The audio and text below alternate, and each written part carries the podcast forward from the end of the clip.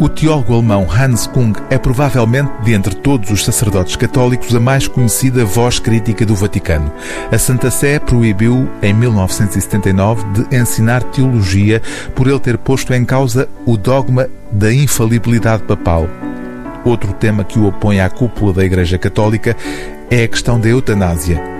Este livro, intitulado Uma Boa Morte, é uma adenda a posições já anteriormente assumidas publicamente por Hans Kung a este respeito, nomeadamente no livro de memórias que publicou em 2013. Nele, o teólogo católico expunha o historial das doenças que tem e que cada vez mais o fazem pensar, agora com 89 anos, na sua própria morte.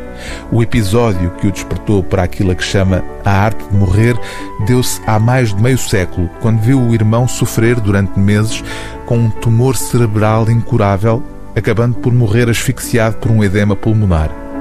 Num dos capítulos deste livro transcreve-se uma entrevista de Hans Kung a um canal de televisão alemão, entrevista na qual o sacerdote revela a intenção de ir morrer à Suíça quando sentir um agravamento irrecuperável da doença de Parkinson que o afeta.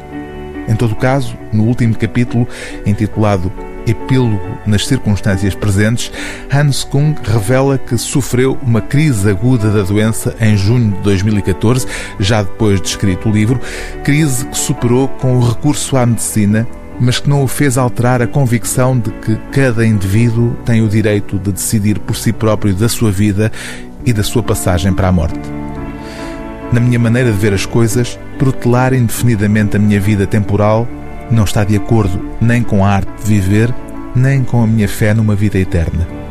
Chegada a hora, devo decidir responsavelmente, no caso de estar ainda em condições de o fazer, o momento e o modo da minha passagem para a morte.